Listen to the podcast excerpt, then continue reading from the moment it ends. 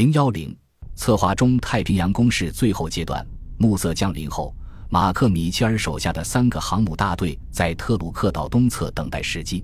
与此同时，无畏号航母上的雷达捕捉到西南方向有一架飞机正在水面上空低飞。这架日本侦察机绕着海军少将阿尔弗雷德·伊蒙哥马利手下特混舰队的外围兜了半个小时圈子，然后隐没在西方。没过多久，第二架飞机在东侧出现。这架飞机在防空炮的射程之外短暂盘旋后随即消失。当天夜里，日军的侦察机要么单枪匹马，要么三五成群，不断在米切尔舰队的附近出没。当另外两架敌机靠拢过来时，美军的掩护舰艇发射了数轮雷达控制的防空炮，似乎成功将他们赶出了这片水域。但子夜刚过。又有一架日军侦察机出现在雷达显示器上，并且不断接近美军的特混舰队。这架敌机在低空飞行，其用意十分明显。训练有素者会立即明白，敌机的飞行员正在对他们进行雷达定位。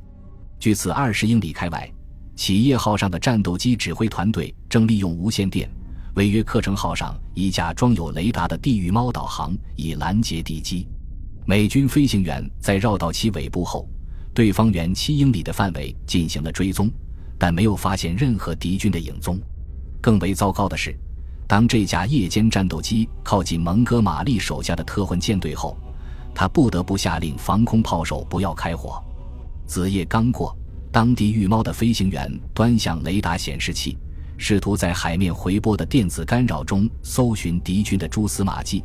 或者在前方茫茫的夜色中分辨敌舰排出的一缕火焰时，他惊讶地发现，刚才距离自己仅有四英里的日军鱼雷轰炸机霎时间消失得无影无踪。此时，美军指挥官不得不做出最坏的打算。蒙哥马利命令手下的舰艇紧急转向进行躲避，但一切为时已晚。突然，不知从哪儿冒出一枚鱼雷，击中了无畏号航母的右舷船尾。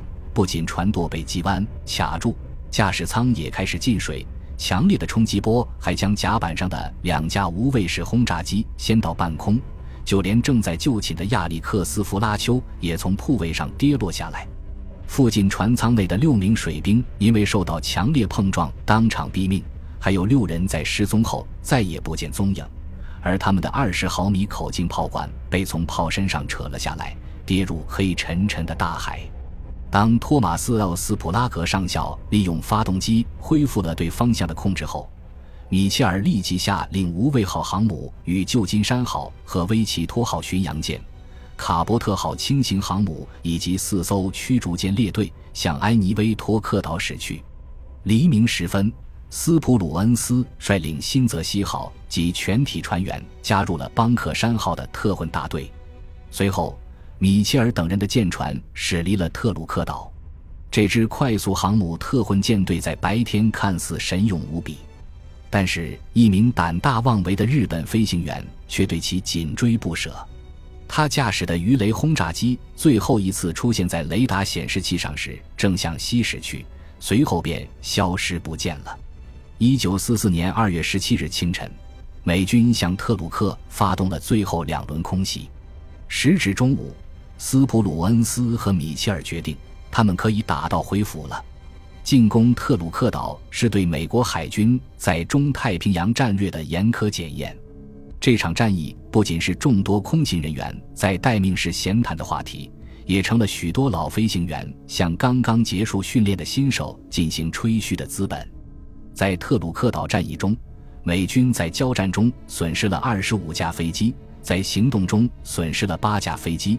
再加上无畏号上遇难的十二人，共有四十一人阵亡，十七人受伤，但摧毁了日军二百余架飞机，烧掉了一千七百吨储存燃料，击沉了四十艘敌军船只，其中包括三艘轻型巡洋舰、四艘驱逐舰、九艘辅助舰和二十四艘大小货轮。虽然斯普鲁恩斯未能亲自击沉日本海军的舰艇。但他所表现出来的策划和执行能力，让美军中最强硬的人物——海军总司令、海军上将欧内斯特·距今留下了深刻印象。斯普鲁恩斯的参谋后来写道：“斯普鲁恩斯不仅制定了出色的计划，而且他手下部队执行命令的时机几乎无可挑剔，今对此大加赞赏。在他看来，这次行动堪称榜样，足以引起所有人重视。因为良好的参谋工作和高效的作战行动，再加上杰出的指挥，必然会产生这一结果。在此之前，特鲁克岛一词十分刺耳，令人谈之色变，而这场突如其来的打击却使其威风不再。快速航母特混舰队的时代已经来临。这次行动结束后。明尼阿波利斯号的舰长理查德 ·W· 贝茨在报告中进行了极其详尽的个人描述。他首先对日本的军事特点做了评论，其中既有警告又有钦佩。接着对斯普鲁恩斯行动之迅速感到大为惊奇。他写道：“上述事实说明什么问题？一言以蔽之，目前战事极大的有利于我方，我们应当利用这一事实。”继续直接连续地对敌军施加进攻压力，并充分利用我方的制海权，以最低的代价实现目标，即将我们的阵地继续向西推进。二月十八日，当斯普鲁恩斯率众与舰队的游轮会合时，美军两个团在米切尔·萨拉托加号航母特混舰队的掩护下，向埃尼维托克的两座主要岛屿发动了袭击。海军陆战队第四师和陆军第七步兵师速战速决，以三百七十二人阵亡、一六百人负伤的代价，打垮了散布于这座环礁上的八千日本守军。按照以往的做法，他们应当首先进攻侧翼，然后再开展大规模行动，但这次却一反常态。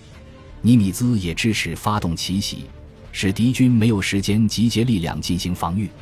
在马绍尔群岛战役之初，他就派遣手下的两栖部队，直接对其中面积最大、最重要的岛屿夸贾林环礁发动袭击，而绕开了其他次要目标。当斯普鲁恩斯正在为下一个作战目标——日本的水上飞机基地特鲁克岛以东的波纳佩岛制定计划时，他收到了一份电报，电报中对他最近的表现予以肯定。现在。他需要为袭击马里亚纳群岛做好准备。尼米兹下令这支快速航母特混舰队于二月二十一日对该地最大的三座岛屿色班岛、天宁岛和关岛发动进攻。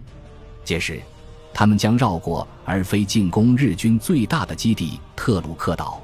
冰雹行动的成功说明，任何岛屿或堡垒都难以抵御快速航母的威力。美军应当继续向西推进。斯普鲁恩斯和米切尔在各自的旗舰新泽西号和约克城号上，用闪光信号灯发送消息，就如何向未知海域发起突袭交换了意见。在此之前，美国海军从未如此大规模深入西太平洋。自1942年4月吉米·杜立特尔空袭东京后，美国更是从未涉足这一海域。斯普鲁恩斯被米切尔的回复所打动。最终建议他单独行动。这位航母司令将率领手下的三个大队向西北方向的马里亚纳群岛进发。与此同时，斯普鲁恩斯返回马绍尔群岛，接受海军四星上将的晋升，并且开始策划中太平洋攻势最后阶段的奇袭行动。十八日晚，新泽西号加油结束后，离开了邦克山号特混大队。在一艘驱逐舰的护卫下向东驶去，抵达马朱罗后，斯普鲁恩斯开始集中精力策划奇袭行动，而米切尔的航母将为其铺平道路。三天后，美军即将开始对三座目标岛屿发动空袭。本集播放完毕，感谢您的收听，喜欢请订阅加关注，主页有更多精彩内容。